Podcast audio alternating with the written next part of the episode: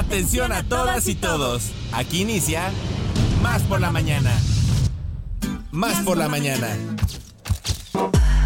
Un día como hoy, pero de 1473, nace el astrónomo Nicolás Copérnico, autor de la teoría del heliocentrismo, y en 1913 muere Dolores Alurriera, la primera médica española.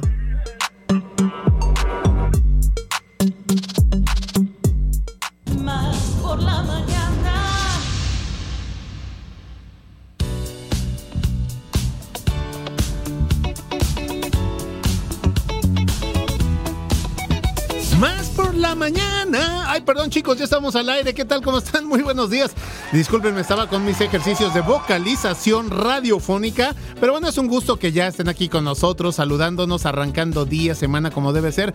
Radiofónicamente hablando, religiosamente hablando. Esto es más por la mañana a través de Radio Más. Son las 9 de la mañana con un minuto y los invitamos a que se queden con nosotros, a que nos acompañen, a que si usted está atorado en el tráfico, mire...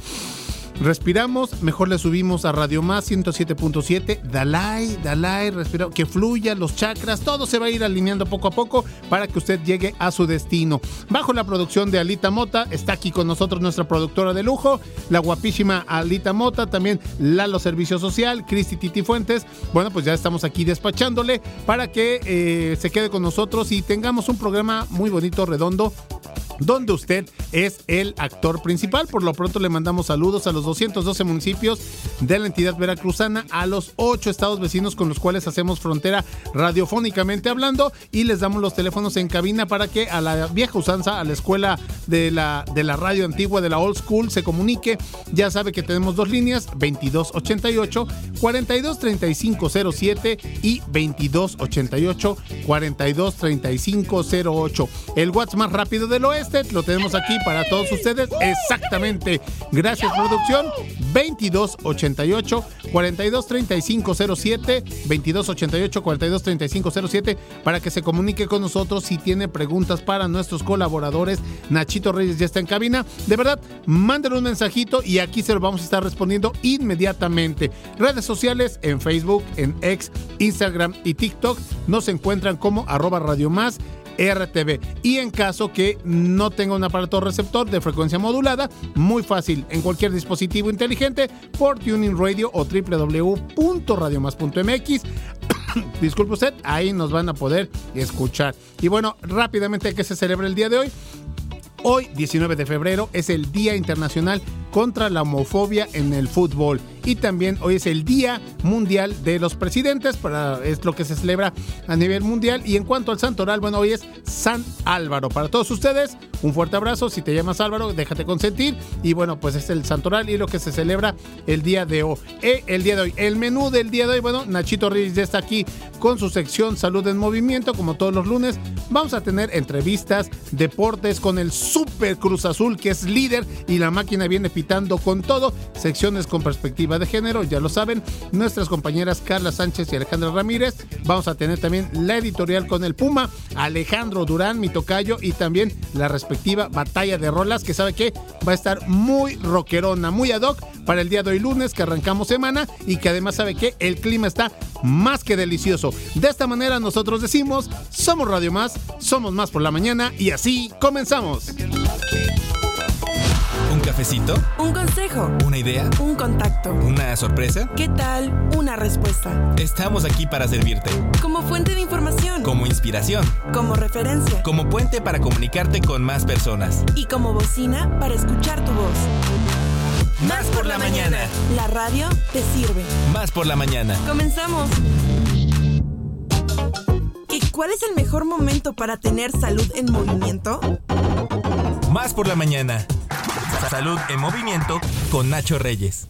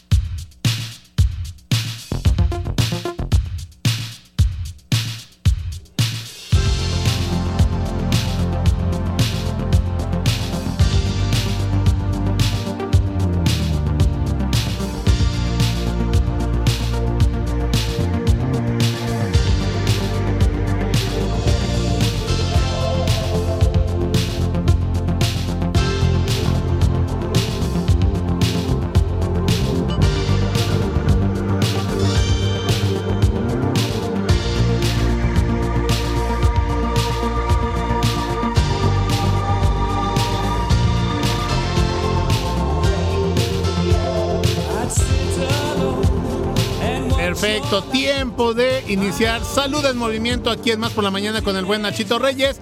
Nachito, qué temón tenemos ahorita sonando. ¿Cómo estás? Muy buenos días.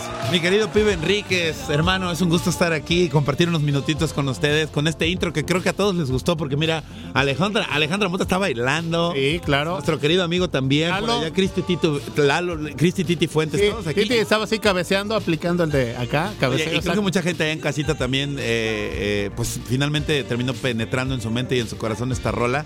De allá de 1983, imagínate, fue compuesta y fue estrenada en 1984.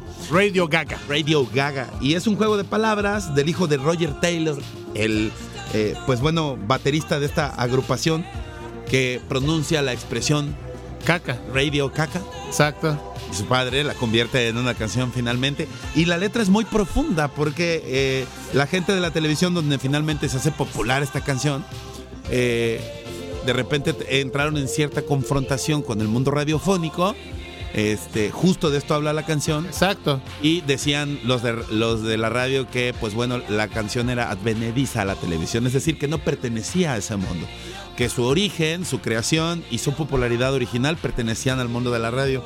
Y parte de la letra de la canción justo dice así, mi querido pibe, si me lo permites. Adelante, caminante. Así que quizás te extrañemos cuando nos cansemos de todo este mundo visual, refiriéndose a la radio. Claro. Y haciendo precisamente referencia a que eh, la radio se estaba quedando atrás eh, debido al impacto que tenía la televisión ¿no? y a todas estas cuestiones visuales a las que hacía referencia eh, la canción. Yo creo que no es cierto, yo creo que sí. Sí. Yo creo que tanto. Pero, pero sí, algún, alguna vez sí, definitivamente, Nacho, pues cuando estuvimos en deportes y nos tocaba narrar partido de los tiburones, decías que me toca tele o radio, ¿no? Y como tenías que ponerte en ese mood, y sí realmente había esos famosos cronistas, tanto de televisión como de- del mundo de la radio, y sí había cierta rivalidad. Y imagínate, hasta en las universidades, el plan de estudio era medios audiovisuales impresos o publicidad y relaciones públicas, ¿no? Hoy ya lo, lo que es la vida, lo que es el tiempo, finalmente todo esto ha cambiado, se ha, ha tenido una metamorfosis y bueno, ya ha- han venido elementos más como redes sociales, y etcétera, ¿no? Muchísimas tantas cosas más que ahora es- eres creador de contenido, tienes tu espacio en radio, vas para televisión, muy versátil como vos. Oye, mi querido pibe, tienes toda la razón. Esta canción se hizo popular allá de- por 1984 y finalmente el video de Radio Gaga recibiría una nominación a la mejor dirección de arte eh, de Roy- por Roger Taylor, o. Roger Taylor que fue el creador finalmente. Pero ahora tendríamos que añadir a la radio y a la televisión, como tú lo mencionas, un tercer campo que son las plataformas digitales Sí. que han cobrado una importancia tremenda, eh, abarcan un espectro brutal en el mundo con esto de la democratización de la comunicación y de la información, ¿no? Una vitrina diferente donde se informa y se comunica de formas diferentes, Sí. sin, sin eh, demeritar para nada el trabajo que por años se ha hecho en la radio y la televisión. Las plataformas digitales añaden un ingrediente diferente, nada más, ¿no? Claro. Y cada uno tiene su público. Ahora, amo la gente que sigue conservando ese gusto por la radio, porque tiene eh, un cimiento que jamás va a tener ni la televisión, por supuesto, ni las plataformas digitales, y que además no se niega a abrirle la puerta pues a todas estas alternativas que son el Facebook, el Instagram, el X. Claro, y ahora, ahora todo esto, cuando streameas, ¿no? Ahorita en el Día Mundial de la Radio, que se tiene la oportunidad de salir por frecuencia modulada, de salir en otra frecuencia como nos pasó con Radio Universidad Veracruzana por el 90.5. Un abrazo para todos los compadres de Radio V. Y bueno, también estábamos en redes sociales, estábamos en Facebook Live, estábamos en YouTube, en fin, todo esto va mutando, va creciendo, como cuando vas al gimnasio y ¿de qué vamos a hablar el día de hoy? Mi querido pibe, oye, antes hay que mandarle un abrazo, todo el reconocimiento, por supuesto, un abrazo a todos los comunicadores que, como en tu caso, se adaptan a las tres plataformas, ¿no? Se adaptan a la radio perfectamente como pez en el agua, ahorita que estás como titular aquí en la conducción de Más por la Mañana. También lo haces como presentador de programas, presentando noticias deportivas, presentando noticias generales, en fin. Has sido eh, polifacético y polivalente tú en el mundo de la comunicación, mi querido pibe, pero creo que no es el caso exclusivo tuyo, sino de mucha gente No, que pues, se adapta a la radio, a la tele, a las plataformas digitales, ¿no? Sí, sí, es, es, es, eh, innovar o morir, ¿no? Y tenemos que adaptarnos y tenemos que crecer. Y además que aquí hay unos compañeros de los cuales tienes que aprender, que son unos maestros que día con día aprendes este, muchísimas cosas. Y bueno, pues el agradecido soy yo, mi queridísimo Nachito Reyes. Pero ya, suéltame la información, por favor, que ya me quiero poner a hacer burpees,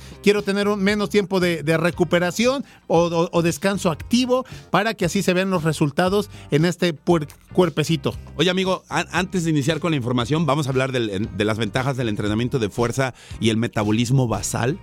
Vas a ver de qué se trata y lo interesante que es esta información. Y por si muchos de nuestros amigos de Más por la Mañana y Salud en Movimiento no se han convencido de inscribirse al gimnasio y empezar a realizar rutinas de fuerza con pesas, creo que hoy es el día que van a terminar de convencerse cuando se enteren de lo que tengo que compartirles a continuación. Venga. Pero quiero mandarle un saludo muy grande y un abrazo a Alejandro Justo Guevara, que hoy inicia con un nuevo proyecto, mi querido pibe. Un ah, gimnasio. tocayo, órale. Un gimnasio eh, enorme, bastante completo, que se llama UFC Gym. ¿Y en dónde va a estar? Ultimate Fighting Championship. Está justo frente a la gasolinera de eh, Mártires 28 eh, de agosto. Ah, ya, ¿cómo no? Sí, ya. Antes de llegar a la ex fábrica de San Bruno. Sí, exactamente, primero de mayo y Mártires 28, sí, sí, sí. De verdad, es un recinto deportivo muy, muy completo. Ayer tuve la oportunidad de conocerlo. Con, con equipo para hacer entrenamiento de artes marciales para empezar, para hacer crossfit, para hacer entrenamiento funcional. Cállate los RX y eh, aparatos asistidos y por supuesto mancuernas, barras y todo el equipo convencional para realizar entrenamiento de fuerza, físico, constructivismo o simplemente mantenerse en forma. Visítelo porque en serio está en condiciones excepcionales en este momento y pues bueno, ahí está justo Alejandro que es un tipazo y que recibe la gente con gusto. Hoy debutó precisamente a las 6 de la mañana. Ya abrió, perfecto. No, pues ojalá que las personas que nos están escuchando se vayan a dar una vuelta y practiquen como tú dices, no, no porque quieran ser atletas de alto rendimiento, simple y sencillamente por estar en forma, eh, como método preventivo, ¿no? Y para tener una muy buena salud, hacer el ejercicio. Claro, la cultura de la prevención. Y justo por eso vamos a iniciar con una gran pregunta. Vamos a repasar algunos detalles y añadirle unos cuantos, mi querido pibe. Porque es importante realizar entrenamiento de fuerza. ¿Alguna vez lo has analizado detenidamente allá en casa? Bueno, eh, si lo has analizado y has encontrado ventajas, yo voy a, contribuir un, voy a contribuir un poco a tu pensamiento. Porque entre los principales beneficios del entrenamiento de fuerza, ya lo hemos dicho antes, pero es necesario reiterarlo, encontramos que previene la pérdida de masa muscular, esta enfermedad después de los 35 años, es conocida como la sarcopenia, que normalmente pues acompaña al proceso del envejecimiento. Un error común, mi querido pibe, y es que eso creo que lo tenemos inculcado desde la infancia, es que cuando las personas tienen una edad más avanzada, lo normal es dejar de ser activo. Número uno, mentira número uno. No tienes por qué dejar de ser activo. No, no, no. Y número dos, y empezar a usar ayudas, tales como, no me dejarás mentir, bastones, sillas o sillas de ruedas. Sí, sí, sí, sí. Al final de cuentas. ¿Por qué? Los necesito por la edad. Es mentira. Descarte totalmente esa teoría. Y ahorita le voy a decir el por qué. Sin embargo, esta concepción pues es completamente pues equivocada. No hay un motivo alguno para no mantenerse activo no solo física, sino también mental y socialmente. Hasta el último día de nuestras vidas.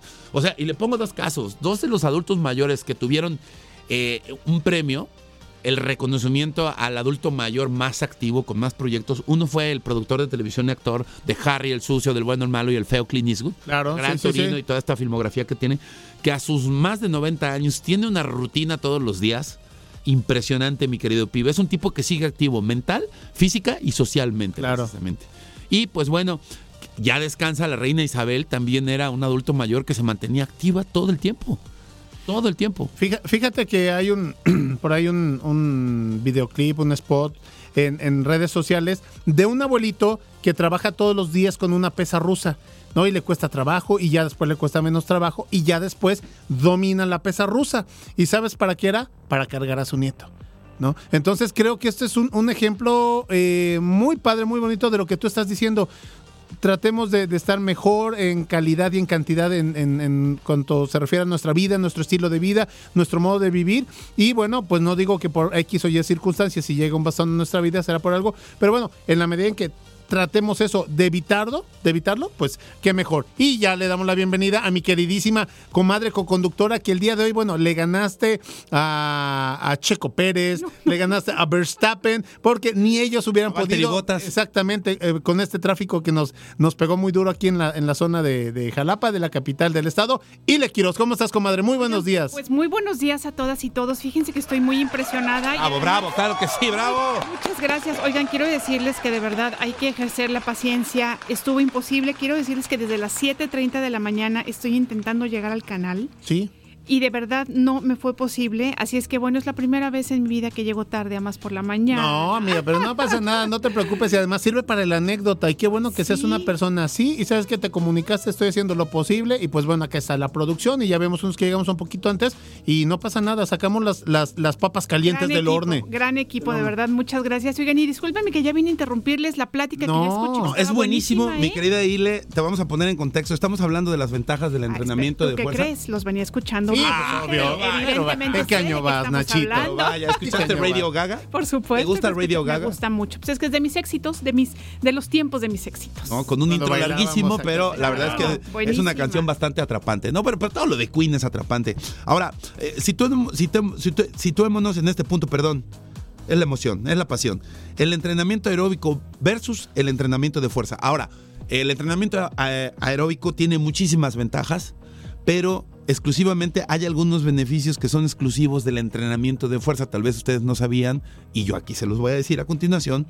Pese a las evidencias, eh, las guías eh, de la salud pública suelen centrarse en la promoción del ejercicio aeróbico, porque casi a todo el mundo lo primero que te recomiendan cuando vas con el médico es, oye, pues vete a correr, vete a trotar, salta a caminar, ¿no? Ten actividad, pon el cuerpo en movimiento, como bien lo, lo apunta la sección. Aunque realizar actividades de este tipo también es interesante, principalmente estimulan el sistema cardio respiratorio principalmente, ¿no? Esa es una de las grandes ventajas.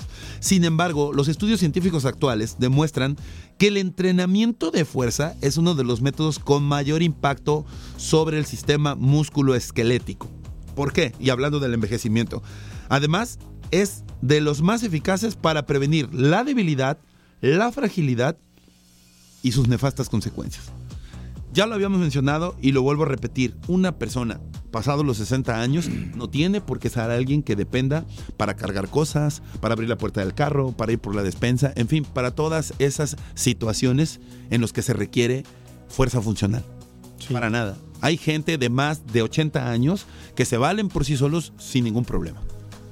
Eso es muy cierto y decirle, comadre, a las personas que nos están escuchando y que ya son de nuestra rodada, que no tengan pena de acercarse a un gimnasio, a un crossfit, ¿no? Porque honestamente por la tarde eh, están más de chavitos, esto el rollo, ya lo y tú vas a llegar, híjole, que te sientas fuera del lugar.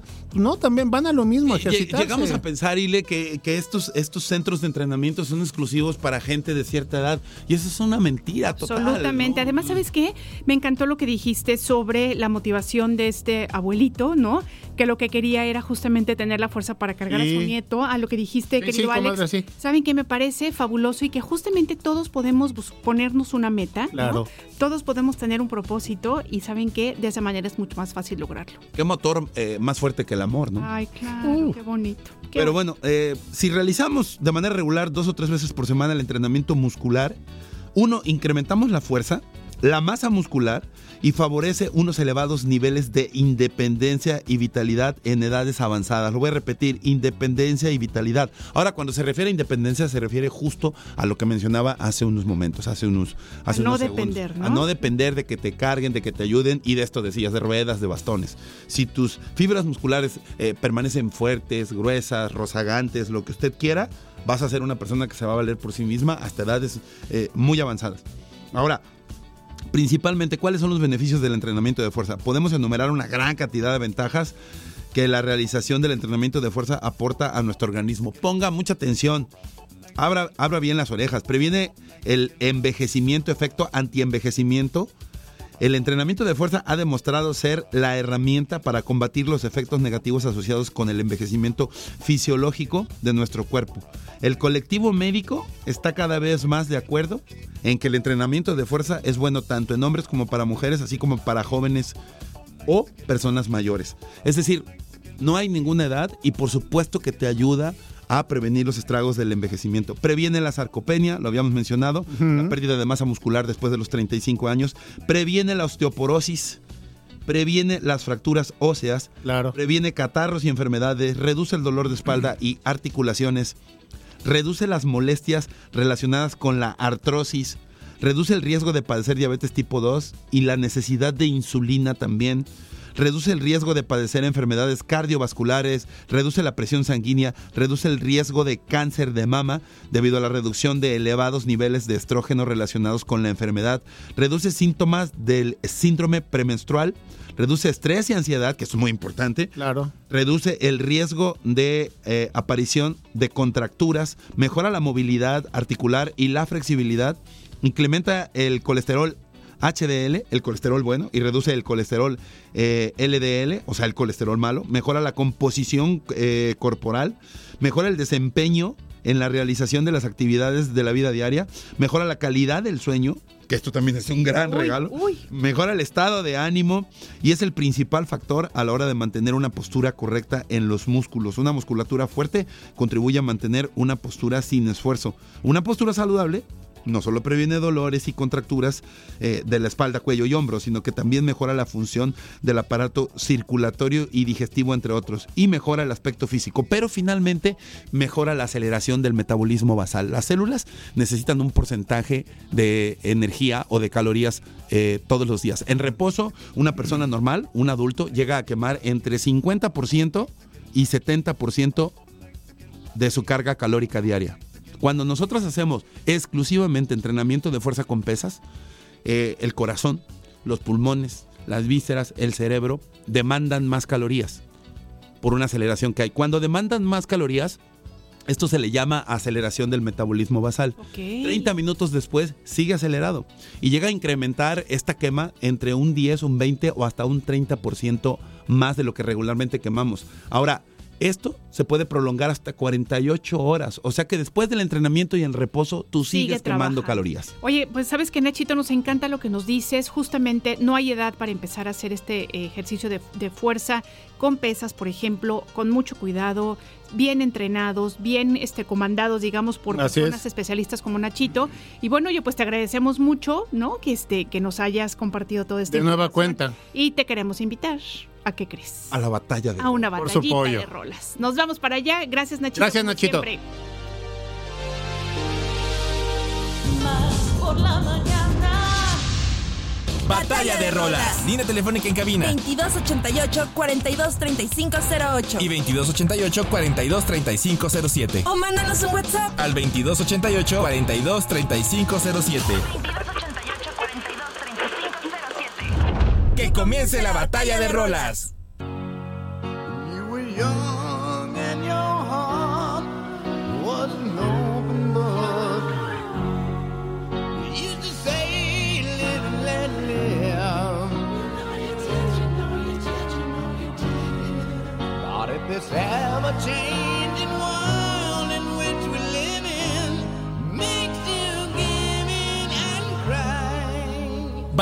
Rolas.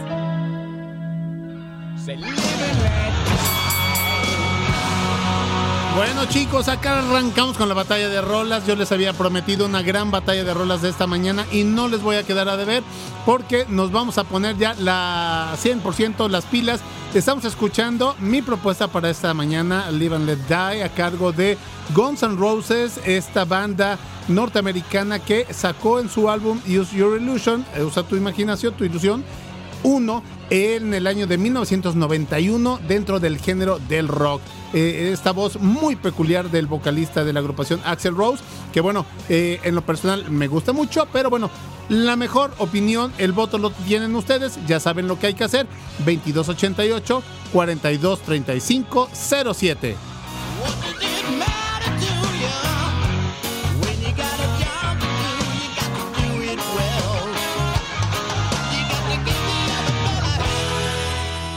Batalla de Rolas.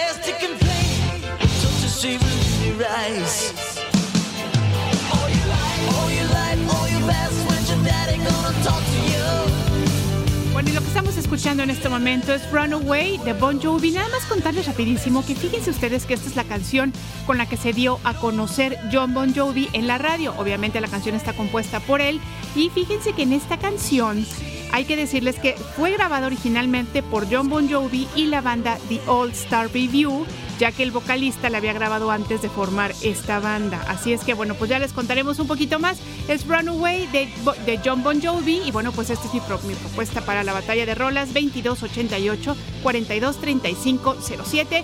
Nachito, queremos saber tu voto. Voto antes de la pausa. Esta canción de John Bon Jovi me hizo recordar tiempos de gloria en ¿Del clon? ¿Pudiera ser? Muy bien, perfecto, muy bien, Nachito. Pues muchas gracias por tu voto. Amigos, amigas, estamos esperando que también ustedes nos digan cuál es la canción ganadora el día de hoy. Nos vamos a ir a un corte, compadre. A una pausa, comadrita, perfecto. Y regresamos.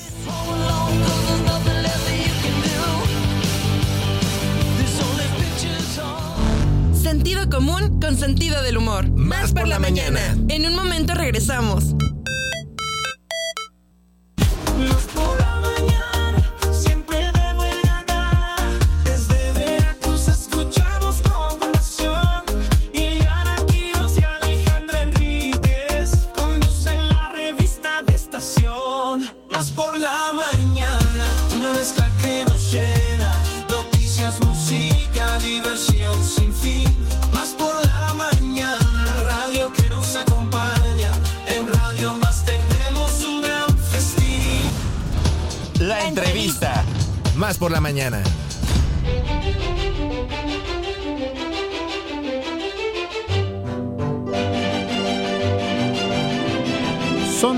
还有呢。De la mañana, esto es Más por la Mañana a través de Radio Más, con un gustazo, como siempre, los saluda Ileana Quiroz, Alex Pibe Enríquez, y bueno, no estamos en septiembre, mes patrio, pero también a partir de esta charla, comadre amigos, vamos a darle la importancia que requiere en cuanto a los símbolos patrios en este mes de febrero, y por eso tenemos una interesante entrevista. Así es, y es que en febrero también hay varias fechas importantes claro. este, relacionadas con este tema, y justamente queremos darle la bienvenida al maestro Tomás Castellanos Antonio, él es subdirector de secundaria secundarias generales en el estado de Veracruz. Maestro Tomás, ¿cómo está? Muy buenos días. Hola, muy buenos días, muy bien, muy contento de estar aquí con ustedes. Bienvenido. Y también, por supuesto, le damos la bienvenida al maestro Marcos Chávez Malpica, él es jefe de enseñanza de artes de la Secretaría de Educación de Veracruz. ¿Cómo está, maestro? Buen día. Muy buen día. Qué gusto saludarles y qué bueno que están aquí con nosotros en Más por la Mañana. Oigan, este, preguntarles esta importancia de los símbolos patrios y su didáctica en la escuela secundaria de hoy. Bueno, eh, tenemos que hacer un marco referencial en cuanto a esta nueva propuesta curricular que tiene la nueva escuela mexicana y obviamente no se trata de, ver los símbolos patrios como algo ajeno al alumno o al ciudadano o como algo que se veía representado principalmente por, por los soldados o, los militares. ¿no? Aquí lo que se pretende es que el ciudadano esté inmerso desde desde, que tenga conciencia de su civilidad o de ser ciudadano, eh, en cuanto a todo la, lo, que conlleva la historia y, lo que realmente representan los símbolos patrios. Por ello, ahorita la propuesta es este, interactuar de manera integral con ellos y, no de manera aislada. Y, no tiene mucho, mira, ahorita que, que, platicábamos con el maestro Tomás, que es subdirector de secundarias, no tiene mucho, Tomás, que fue el concurso del himno nacional, ahorita a nivel secundaria, comadre, te acordarás cuando lo practicábamos. Eh, comentar también que el 19 de febrero es el Día del Ejército Mexicano, el 24 de febrero es el Día de la Bandera y bueno, eh, comentar que estos elementos ¿no? y estas fechas importantes también eh, harán pues que el nacionalismo pues se fortalezca más, ¿no? Hablamos de un pueblo argentino que es súper patriota, hablamos de los norteamericanos que su bandera la tienen en las tazas, en las playeras, en todas partes, y por qué no nosotros empezar a desarrollar este amor a los símbolos patrios, eh, pues a partir de allá. Sí, de hecho, ahorita una de las modificaciones que tiene este planteamiento pedagógico no es buscar el concurso. Anteriormente se buscaba los que mejores lo, lo, hacían. Y esta discriminación al final del día pues terminaba marginando a los demás alumnos de interactuar con estos símbolos patrios, en este caso el himno nacional. Lo que se busca ahorita es que todos participen, desde el intendente de la escuela hasta el directivo y pasando por todos los alumnos de todos los grados de educación secundaria, para que obviamente primero conozcan el, el, toda la letra y, y el sentido del himno y por otro lado lo interpreten con gallardía y con orgullo. Excelente. Oye, preguntarle, en el caso, por ejemplo, de estos premios al desempeño en las escuelas y que te decían, bueno, si tú sacas buenas calificaciones, vas a estar en la escolta. Este, ¿Está relacionado con el tema o en ese caso es un incentivo y, eso se mantiene? Sí, de hecho algunas escuelas lo siguen este, manejando. Eh, es como una distinción tener unas calificaciones, este, pues las mejores y, integran en algunas escuelas las escoltas con los mejores promedios. Eh, se fue perdiendo esto un poco derivado de que se buscaba ese concurso. Entonces se empezó a, valorar quién lo hacía mejor, ¿sí? Entonces se desvirtuó un poco ello. Eh, realmente ahorita no hay una especificación o una condición que se le dé a las escuelas. Eh, principalmente lo que está normado es que se tiene que llevar a cabo el canto del himno nacional, la, todo lo que tenga que ver también con, con la bandera, con el escudo, porque son cuestiones ya a través de la Constitución que tenemos obligación de, llevarlo a cabo. Muy bien. Oiga, yo quiero preguntarle al maestro Marcos Chávez Malpica, él es jefe de enseñanza de artes de la SEB, ¿cuál es la relación, maestro, del arte con todo este tema que estamos hablando? ¿Cómo lo abordan ustedes?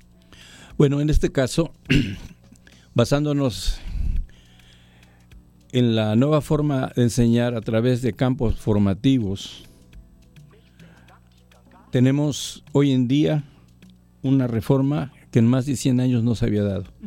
Trabajar de manera colaborativa con los campos formativos. Entonces tenemos cuatro campos formativos en donde tenemos el primer campo formativo es de lenguajes donde se encuentra español, artes e inglés y también las lenguas indígenas en lenguajes.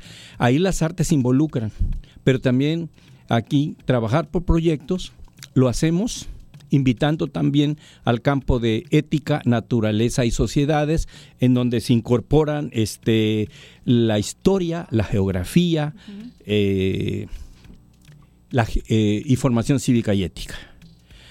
Saber si pensamiento científico donde está matemáticas, química, física, tecnologías. Y otro campo más, este, que es aprendizaje servicio, donde se encuentra educación física y se encuentra también la educación socioemocional. Entonces hoy nos involucramos en la nueva didáctica de trabajar el himno nacional, invitar a todos los campos formativos. O sea, pueden trabajar uno o dos campos formativos, porque, y aquí manejamos algo bien importante, que es una encomienda que me dio este el maestro Tomás Castellanos Antonio, el hecho de trabajar el himno nacional con un el enfoque primero histórico, porque tenemos que saber de dónde, de dónde venimos. Desde luego. Para que el niño entienda y comprenda bien lo que está cantando, debe de sentir y conocer el contenido histórico. Dónde se dio la geografía, por supuesto, y los valores, lo que hablabas tú hace rato, el hecho de querer, claro. de fortalecer el nacionalismo a través de qué? De la formación cívica y ética, que es la asignatura, que es preocupación de todos los países del mundo, cada quien en su contexto, ¿no? Y entonces, ya conociendo la historia, los valores, conociendo bien eh, de dónde viene el himno, quiénes lo escribieron, ¿sí? Porque está la letra, la poesía. Y reconocer que a nivel mundial el himno nacional está reconocido como una obra de arte. Por eso es que involucramos aquí ya también el español, porque los maestros de español los van a ayudar a clarificar y hacer un breviario de los conceptos que no se entienden. Sobre todo porque es la poesía del siglo XIX. Y entonces los niños logran ya, y tenemos ejemplos del trabajo por proyectos ya. En el, curso pasado ya lo hicimos y hoy se está haciendo a nivel estatal por indicaciones del maestro Tomás Castellanos Antonio, el trabajo por proyectos. Si encontramos, por ejemplo, que en química, le venía platicando al maestro Tomás, en la Federal 7 de Jalapa, pues una escuela de Jalapa, los niños con la maestra de química elaboraron con la leche en polvo y con vinagre lograron separar la proteína, la caseína, y le agregaron colorantes naturales. Y así hicieron la bandera, hicieron su óleo orgánico, así le llaman. Ok. Otra escuela de aquí de la capital del estado, la Federal 5, tomando la letra y retiembla en sus centros la tierra, los niños con el maestro de química también. Fíjense cómo se involucró la química. Otras áreas, claro. Pues qué pólvora se usaba en los cañones en aquella época. La blanca, la gris y la negra. Y así por el estilo, en una escuela secundaria de Alvarado, este general, lo mismo, una demostración muy bonita, este, y en todo el estado nos estamos dando cuenta que estamos favoreciendo la nueva enseñanza del himno nacional mexicano con el trabajo colaborativo de todos los maestros. Oigan, y bueno, me imagino que también debe ser muy útil el justamente todo este vocabulario del siglo XIX, ¿no? Y además todos estos conceptos que se hicieron en esa época, ¿no? Me imagino que para ustedes debe ser importante aterrizar los conceptos a una sociedad diferente, ¿no? Este, como darle un resignificado para como para que realmente pueda tener algún sentido para estas estas juventudes, ¿no? Que, finalmente no tienen a lo mejor ya estas ideas de cuando se hizo el, himno y que bueno pues hay que irlos adaptando a los nuevos tiempos, ¿no? Debe ser un reto, pero me imagino que debe debe lograrse. Sí, es correcto. Sabemos que el himno fue hecho, elaborado en una en contexto histórico diferente. Sin embargo, sus letras representa la lucha que, hacen obviamente los mexicanos el día a día. Así es. Y obviamente haciendo esta, esta contextualización, pues se puede valorar realmente la mexicanidad, eh, la esencia del, del, ser mexicano que siempre está contracorriente, buscando eh, lograr sus metas y sus objetivos. Excelente. Excelente. Oigan, eh, pues maestros, a mí no me resta más que agradecerles la visita aquí en la cabina, agradecerles toda la información que nos compartieron, esta nueva reforma que me imagino que con la continuidad irá dando más y mejores resultados. Y bueno, pues maestro Tomás Castellanos Antonio, subdirector de secundarias generales en el estado de Veracruz, muchas gracias por tu visita. Muchas gracias. Americanista, ¿verdad? No, Chiva. bueno, perfecto. Oye, pero mexicanos los dos, ¿no? Ah, bueno, eso sí, eso sí. Pero, los, pero los, los que le vamos a las chivas somos más mexicanos. Mexicanos al 100%. y bueno, también mi queridísimo maestro Marcos Chávez Malpica, americanista, jefe de enseñanzas de las artes de la Secretaría de Educación de Veracruz. Gracias por su visita y que no sea la última vez que nos acompañan. Muchas gracias. Muchas gracias. Tengan buen día. Nosotros vamos a continuar. Recuerden que esto es Más, por, la, mañana. Gracias. Más por la mañana. En Más por la mañana, los comentaristas se dirigen como faro de conocimiento e investigación líderes de opinión especializados que ofrecen un análisis para desentrañar complejidades de temas relevantes. Descubre con nosotros e infórmate de manera completa y reflexiva. En Más por la Mañana.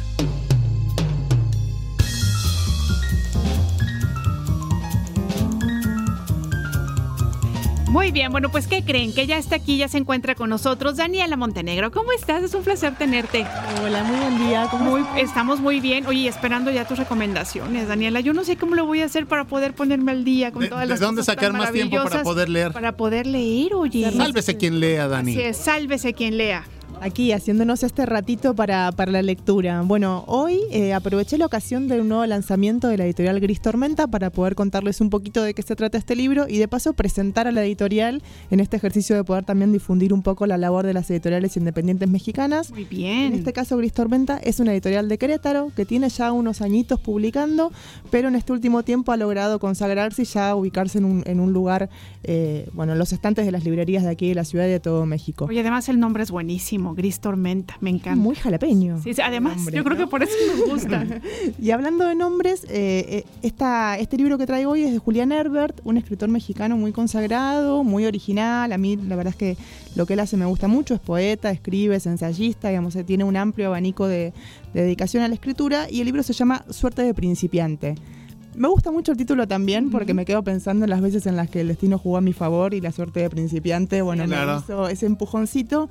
Pero es un libro que pertenece a la colección Paisaje Interior, y justamente es una colección de lo que trata es sobre el oficio de escribir, ¿no? de las voces de escritores consagrados que puedan hablar o que puedan narrar acerca de los distintos métodos o, tradiciones que tienen a la hora de sentarse a, digamos, a armar su obra. En este caso, Herbert lo que nos trae son 10 eh, conferencias que están en YouTube, están disponibles, pueden digamos, ser de acceso gratuito para los que tengan ganas de escucharlo mientras lavan los platos, cosas de la casa que a veces pasa, pero eh, está buenísimo que esté también en el formato formato libro porque tiene como otra decantación esta, esta forma en la que él reflexiona acerca de lo que él menciona, una suerte de principiante, pero que cuando nos vamos adentrando en el libro de lo que se trata realmente es de muchísimo trabajo. Claro, eso te iba a decir, ni es tan suerte, más bien es algo que va, va haciendo uno, ¿no? Poco a poco.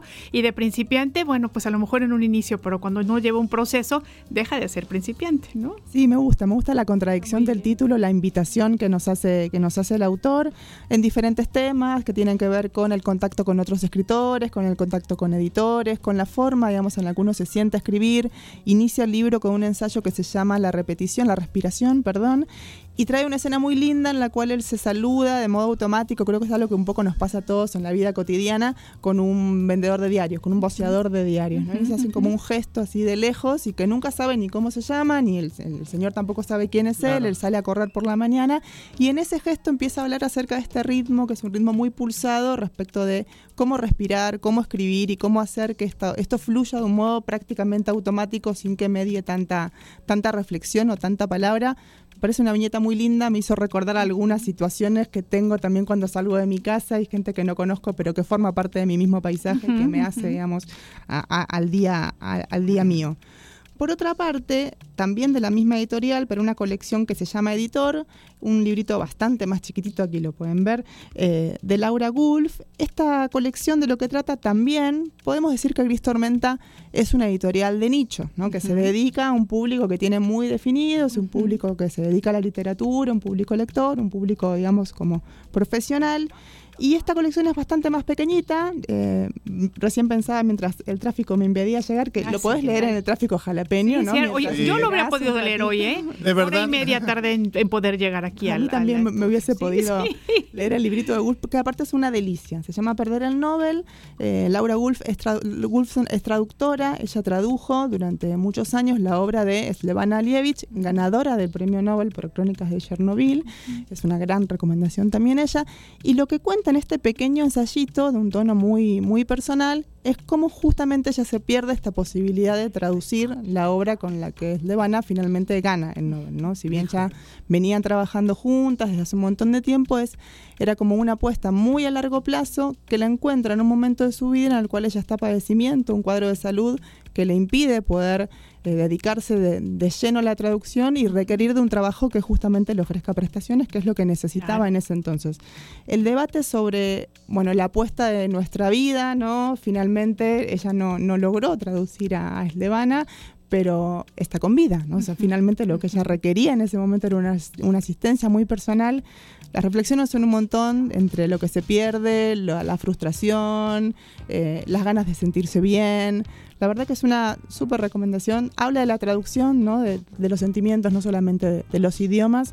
Eh, si les gusta la literatura, me parece que cualquiera de las dos sí, sí, pueden, pueden andar. Excelente. Oye, además me encanta porque justamente, no sé si lo hablábamos la, vez pasada, vienes, nos cuentas, eh, nos das un título, ¿no? Nos cuentas como un poco en general lo que significa, o sea, a, lo que se dedica, quiere decir el, libro, y de repente descubrimos, ¿no? Porque tú nos vas diciendo, bueno, pero también habla sobre la vida misma, pero también habla sobre, ¿no? Y eso es muy interesante, porque entonces pensamos que vamos a encontrar un tema en específico, como muy delimitado, y descubrimos que no, ¿no? Que hay como toda esta riqueza alrededor, porque finalmente esos somos los seres humanos, ¿no? No, no, no nada más somos traductores, somos personas que sentimos, yo no soy traductora, ¿no? Pero lo digo en el caso de este libro, este, somos personas que sentimos, somos personas que dudamos, ¿no? Y que tenemos como pues todo este andar que es la vida misma, ¿no? Entonces, qué interesante. Sí, sí. Pienso que poder prestar atención a la reflexión de quién somos como lectores, como lectoras, también es un hábito interesante, ¿no? Empezar no solamente a ver cuáles son las novedades literarias, que por suerte son muchas, ¿no? Si uno va a una librería, tanto Viento Helado como cualquiera de las que hay aquí en la ciudad y se tienta con un montón de, libros, eh, pero sí hay algo que nos hace como lectores y como lectoras que es un ejercicio de, muy retrospectivo, ¿no? Bueno, ver qué nos llama la atención de lo que, por ejemplo, proponemos aquí en la radio o qué nos llama la atención, eso lo podemos conversar. claro, oye, y además, como en una etapa de nuestra vida nos llama la atención algo y en otra etapa de nuestra vida nos llama la atención otra cosa diferente, ¿no? El valor increíble de la relectura. Además. El año pasado me dediqué a la relectura de títulos que me habían acompañado había leído hace, no sé, 15 años atrás, 20 años atrás, y bueno, el agua no es la misma, ¿no? Eh, no acuerdo. Oye, ¿y te pasó? Porque a mí me ha estado pasando también que justamente he estado como releyendo cosas que, que sobre todo, ¿sabes qué? En mi adolescencia fueron importantes, ¿no?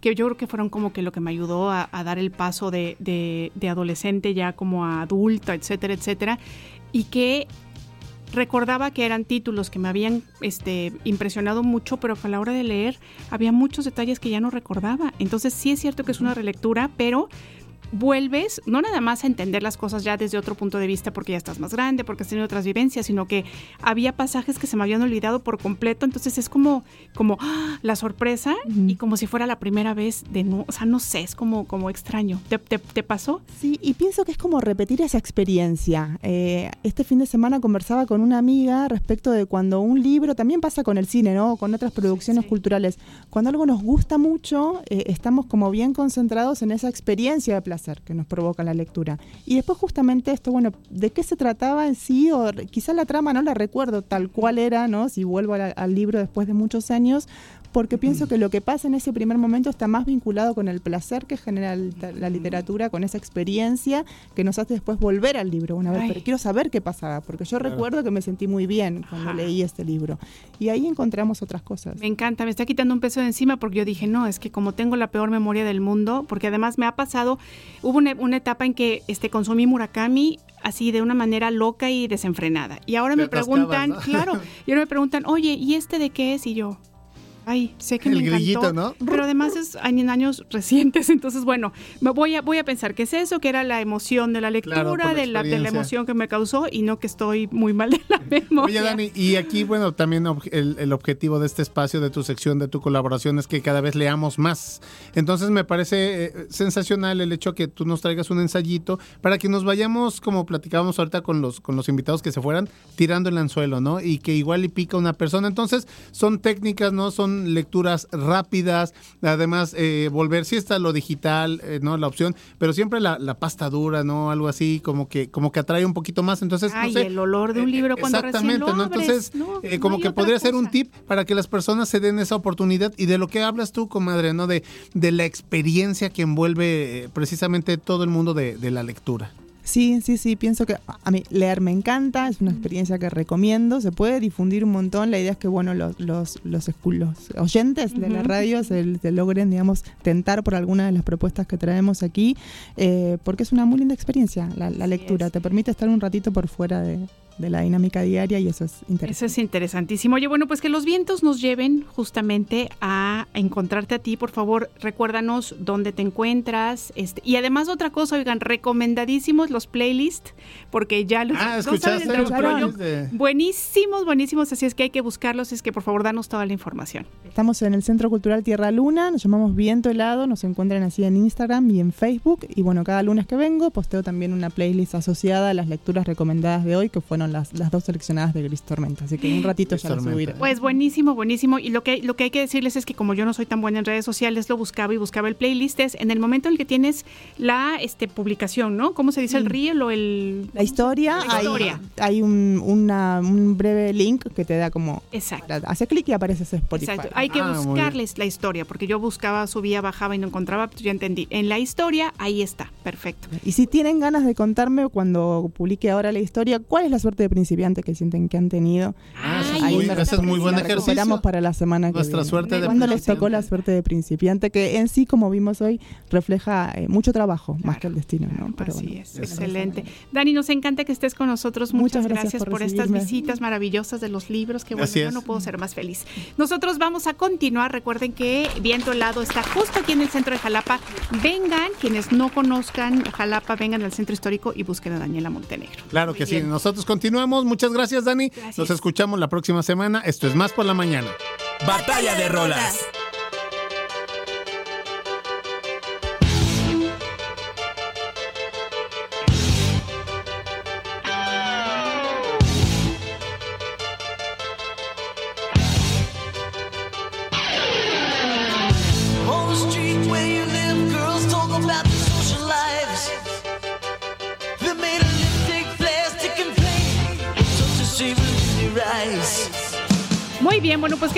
Decirles que esta batalla de rolas hoy está realmente energética y bueno, de eso se trata, de empezar el lunes con mucha, mucha energía. Y yo lo que les quiero contar es que justamente Runaway, que es esta canción de Bon Jovi, ya les decía yo que fue grabada con otra banda, ¿no? Pero decidieron después agregarla en el primer disco ya de Bon Jovi como tal, como la banda que conocemos. Esta es una canción escrita en 1980 y fíjense que es uno de los tantos demos que John había grabado en el estudio en el que trabajaba como asistente en esos años. Entonces es muy interesante porque esta canción era un demo, ¿no? Que fue como, como creando y que después, bueno, pues se convirtió en el éxito que es hasta la fecha. Así es que bueno, para ustedes Runaway de Bon Jovi, recuerden que pueden votar al 2288 42 35 07.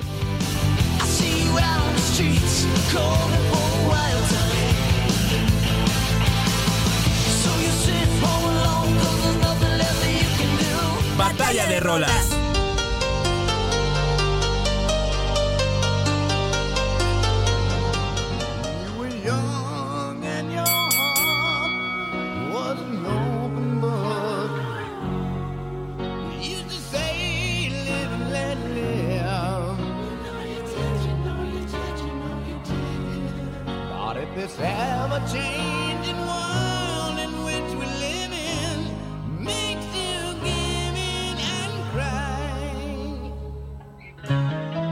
Bueno chicos, aquí está mi versión de esta mañana en esta batalla de rolas Live and Let Die del año de 1991, ya lo comentábamos con los Guns N' Roses, del álbum Your Illusion número 1. Y bueno, hablando acerca del tema Live and Let Die, que en español significa Vive y Deja Morir, es una canción de la banda inglesa Wings que está escrita por quién creen ustedes. Bueno, nada más y nada menos que por Sir Paul McCartney y Linda McCartney en el año de 1973, incluida en la banda sonora de la octava película de James Bond 007 Vive y Deja Morir, también del mismo nombre, fue la canción Bond más exitosa hasta ese momento, llegando al segundo puesto en el Billboard Hot número 100 y la novena posición de eh, los singles en el Reino Unido. También se utilizó la canción en la película de Shrek número 3. Eh, y bueno, han habido varias, veces, varias versiones por diversos artistas, incluyendo Stan Kenton en el año de 1973 y la destacada, por supuesto, versión que estamos escuchando ahorita de Guns N' Roses en 1991. Los votos ya están llegando, así es de que espero que esta versión de Live and Let Die sea de su gusto, sea de su agrado y lo que tienen que hacer es votar al 2288 4235 07. Y nosotros nos vamos a un corte, pero regresamos en un momentito. WhatsApp por la mañana. 2288 423507. WhatsAppea con nosotros. WhatsApp en cabina. Más por la mañana. ¿Cuándo te sientes con más capacidad de raciocinio? Más por la mañana. En un momento regresamos versión de nuestra comunidad es posible. Más por la mañana. La radio te sirve. Estamos de vuelta. La Secretaría de Cultura Federal. Institución encargada de la promoción y difusión de las expresiones artísticas y culturales de México, así como de la proyección de la presencia del país en el extranjero. Y la revista radiofónica Más por la mañana presentan. Bueno, pues es momento de darle la bienvenida a Ismael Espíndola. Él es jefe del Departamento de Exhibición del IMCINE, Instituto Mexicano de Cinematografía. Ismael, muy buenos días, es un placer saludarte. Hola, buenos días, Liliana. Qué gusto, qué gusto que estés aquí en Más por la Mañana. Y bueno, oye, bueno, vamos a platicar sobre la quinta muestra de cine en lenguas originarias. Claro que sí, para nosotros es un gusto poder, bueno, que nos brinden este espacio para poder acercar a, más personas eh, que conozcan esta muestra, que se acerquen a ella y que la puedan disfrutar. Bueno, pues eh, Ismael, muy buenos días. Preguntarte cuándo se va a llevar a cabo, cuándo arranca esta quinta muestra, en qué salas, si va a haber alguna actividad, no sé, virtual, en que en algún sitio, en algún link, donde del interior del estado de la República Mexicana podamos ver estas cintas. Hola Alex, sí, la, la, muestra comienza este miércoles, este miércoles 21 de febrero, eh, porque esta muestra se, se realiza, la realizamos desde el INCINE en el marco del Día Internacional de la Lengua Materna. Entonces la muestra estará disponible siete días, del 21 de febrero al 27 de febrero. Y pues bueno, la muestra estará disponible en sedes presenciales, en televisoras estatales y eh, educativas y de alcance nacional en todo el país. Oye, ¿puedes contarnos un poquito sobre qué, cuáles son los, las películas, cortometrajes que eh, conforman esta quinta muestra? Claro que sí, son 10 son diez películas, serán cuatro largometrajes eh, y seis cortometrajes que eh, se exhibirán a manera de, un, de una compilación de cortometrajes. todos son películas em, de reciente producción, digamos del 2017 a la fecha, y pues bueno, todas habladas en diferentes eh, lenguas originarias. Excelente. Oye, ¿y qué tal estuvo de peleada la selección para esta quinta muestra? ¿Qué tanto fue la participación, no? Por parte y cuáles fueron las lenguas que más participaron? Generalmente, bueno, nosotros como estamos aquí en Veracruz, el náhuatl es más fuerte, más popular, pero bueno, sabemos que en cuanto a lenguas originarias hay muchísimas, afortunadamente, en el territorio nacional.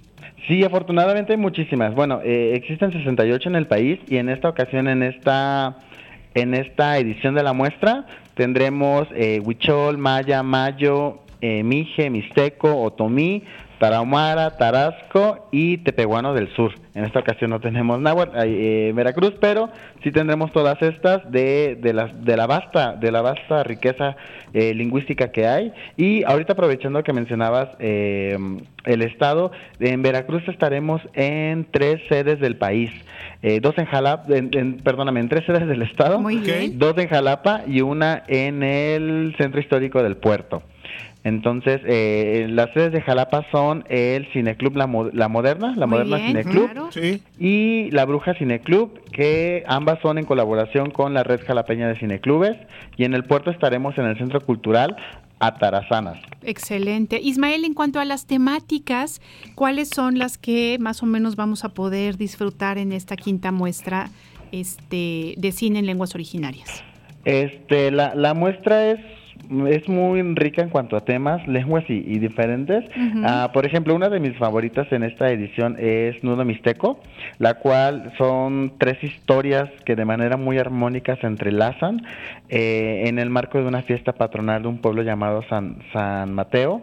Entonces, eh, la historia de una madre e hija que se entrelazan con eh, la historia de alguien que se fue a Estados Unidos y regresa a su país buscando encontrar su hogar y se me olvidó la tercera historia. Pero bueno esto es muy eh, muy una, una historia muy muy preciosa eh, narrada en tunzabi mixteco y en español. Excelente. Oye, Isaías, eh, Ismael, perdón, discúlpame, Ismael, este, preguntarte, para los que ya se les pasó eh, eh, la fecha y, ya no pueden participar en esta quinta muestra, seguramente la continuidad es parte del éxito de, de, ustedes. ¿Cuándo sale la convocatoria? ¿Dónde sale la convocatoria? Para que estos directores nuevos y sobre todo en lenguas originarias, bueno, eh, pues empiecen a trabajar, se pongan las pilas y tengan la oportunidad el año que viene de estar en la sexta muestra. Pues sí, tendrían que escribirnos, podrían escribirnos a las redes sociales del INCINE diciéndonos, oigan, me gustaría que mi, que mi obra forme parte de siguientes ediciones y con mucho gusto nos mandarían eh, un enlace a través de ese medio y podemos considerarla para siguientes ediciones o para algunas otras muestras que realizamos a lo largo del año, como el Día Nacional del Cine Mexicano, eh, la muestra que realizamos en el marco del 8 de marzo, la muestra del patrimonio audiovisual. O sea, son diferentes eh, muestras que realizamos a lo largo del año y siempre estamos abiertos a recibir nuevos títulos, nuevos realizadores, nuevos talentos y nuevas historias. Excelente. Oye, bueno, pues no sé si quieras compartirnos redes sociales, formas de contacto para aquellas personas que quieran saber un poco más sobre esta quinta muestra, por favor, Ismael. Claro que sí, nada más también mencionar que la muestra todavía estará disponible. Eh, bueno, la muestra va a estar disponible durante toda la semana, del 21 al 27 de febrero, en la plataforma del INCINE, que es www .filmilatino.mx todas las películas de manera gratuita en ese enlace disponibles en todo el país. Y claro que sí eh, la página del IMCINE es www.imcine.gov.mx y pues ahí bueno podrán encontrar también todas las redes sociales del instituto arroba IMCINE en todas ellas eh, Facebook Instagram y eh, Twitter, ahora X. Ahora X, excelente. Ismael Espíndola, jefe de Departamento de Exhibición del IMCINE. Te agradecemos mucho toda, esta información que nos compartes y bueno, pues que sea por supuesto un éxito y que todo el mundo pueda ver estas grandes producciones en lenguas originarias. Un abrazo para ti. Abrazo Alex, Liliana, muchas gracias. Gracias Al a ti. que estés, muy bien. Nosotros continuamos. continuamos. Esto es Más por la Mañana. Sororidades Empatía e inclusión con perspectiva de género. Sororidades.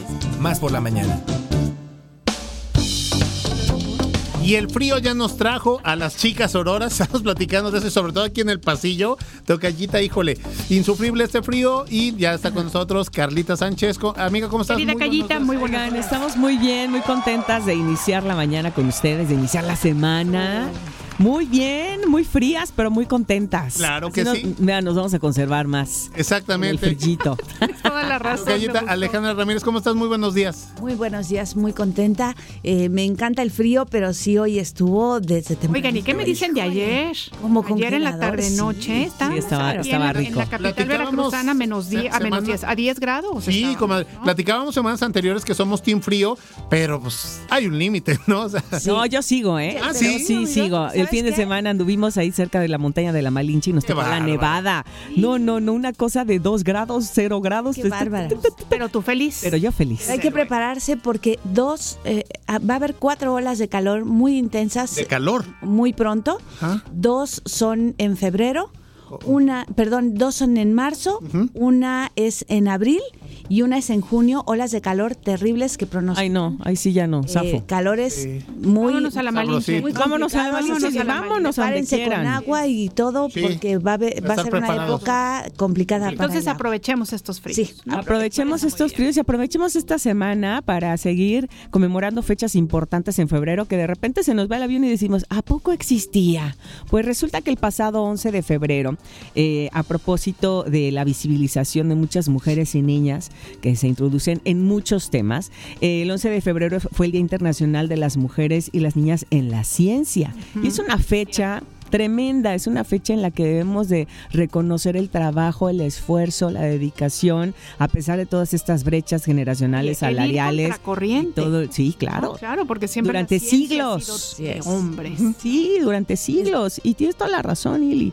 Eh, el trabajo que se ha hecho con mujeres en la ciencia y que han sido opacadas literalmente por, por muchos eh, hombres a lo largo de la historia, como Marie Curie, por ejemplo, o, escritoras, o eh, en fin, que se ha venido ahora a reconocer en este Día Internacional, pero queremos visibilizarlas los 365 días, ¿no? En la ciencia y, también pues en la, en la medicina, ¿no? Que se ha dado muchísimo. Sí, desde, desde 2015 se, se em, eh, a partir de la UNESCO se instaura esta fecha porque desafortunadamente seguimos con el problema de que de la estadística, ¿no? Hay quien dice las mujeres pueden estudiar lo que quieran. ¿Por qué siguen con esas cosas de que hay carreras que no son para mujeres? ¿Por qué inventan? Porque la cultura... ya tienen todo lo que quieren. La cultura nos ha dicho que las mujeres debemos ser... Lo primero que nos dicen, las mujeres no se casen, ¿no? Van a la escuela eh, eh, mientras se casan. Sí. Este, pero además nos han dicho que somos cuidadoras, entonces em, se nos ha asignado un rol, un estereotipo, y entonces es muy difícil que las niñas y las mujeres nos dediquemos a carreras que regularmente no están pensadas para nosotras. Normalizadas. sí, normalizadas, porque consideran que no tenemos las capacidades ni las aptitudes. Desde 1900, me parece que fue 1903. Ajá, me parece que fue en 1903 que se entregó el último premio Nobel Aquí a, las, la información. a las mujeres y desde entonces creo que son solo 23 mujeres que han recibido un premio Nobel en la ciencia y la tecnología. En 123 años de historia, el premio Nobel ha sido otorgado a 959 personas, 959. De ellas, casi el 94% son hombres, o sea, 901 hombres y tan solo el 6%, 64 que son mujeres. Solamente 64 es una brecha que realmente es muy difícil de eh, quitar y bueno, pues justamente estas, eh, ha, habido 24 científicas que han ganado el galardón más prestigioso en física, química y medicina. Imagínense ustedes, 94 Exacto, 94% hombres y solamente el 6% mujeres. 6% mujeres y fíjate, las mujeres representan el 32% de todos los investigadores e investigadoras. Bueno, eh, eh, eh, solo el 12% de los miembros de las academias científicas son mujeres. Así es. ¿No? Entonces dices, bueno,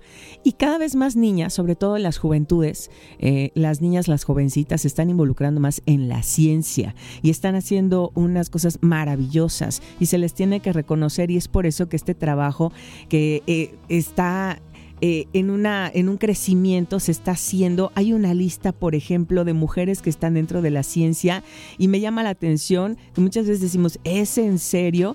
El caso, por ejemplo, de eh, María Elena Caso y un estudio sistemático en las estrellas de mar. Y ella, pues, eh, nació en la Ciudad de México y han trabajado para los departamentos de las ciencias del mar, para promover archivos, para promover libros, para promover eh, algunos documentos importantes. Y sobre todo hay una mujer mexicana, veracruzana, Alejandra Haidar, eh, que ella fue la primera mujer graduada en física. En el 22 de marzo ella nació en el puerto de Veracruz en 1938, estudió en la UNAM y fue la primera mujer en graduarse en física. Promovió la publicación de varios textos que estuvo dando la difusión científica y además, bueno, escribió todos estos libros para un público no especializado. Entonces, hablas de mujeres como María Elena Caso, como eh, María Agustina Batalla, que fue una botánica de las más importantes que también ha dado el país. Eh, Paris Pimish, que fue después ya nacionalizada mexicana, pero estuvo en la astronomía moderna en México. Eh, Elia Bravo, la primera bióloga titulada. Entonces hablas, dices, es en serio, pero ¿cuántas mujeres, de cuántas mujeres hablamos? Son muy poquitas. Muy poquitas. Muy poquitas en el ámbito de la ciencia. Es desafortunadamente nos, nos vamos a estudiar un poco la historia de estas mujeres que han sido pues reconocidas, eh, las pocas mujeres que han reconocido, sido reconocidas, y te das cuenta que son mujeres que tuvieron prohibidos los estudios, que tuvieron muchas limitantes, que consideraron que eran raras, incluso eh, que tenían características machas, eh, que, eran demasiado masculinas. las familias no las apoyaban. No las apoyaban, pero además te das cuenta que muchas mujeres que no han tenido reconocimiento es porque sus esposos, sus compañeros de equipo, sus compañeros de laboratorio son los que llevaron el reconocimiento porque ellas no tenían permitido llevar el reconocimiento.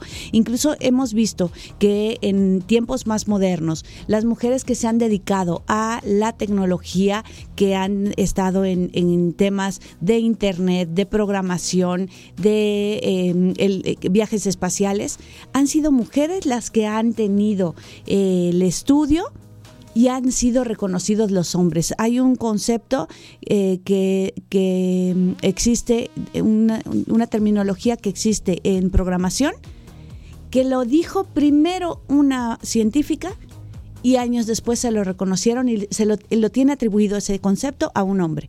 Entonces dices, no puede ser posible que sigamos en las mismas y que sigamos creyendo que no existen las brechas de género, que no hay reconocimiento, que las mujeres pues no estudiamos eso porque no queremos, ¿no?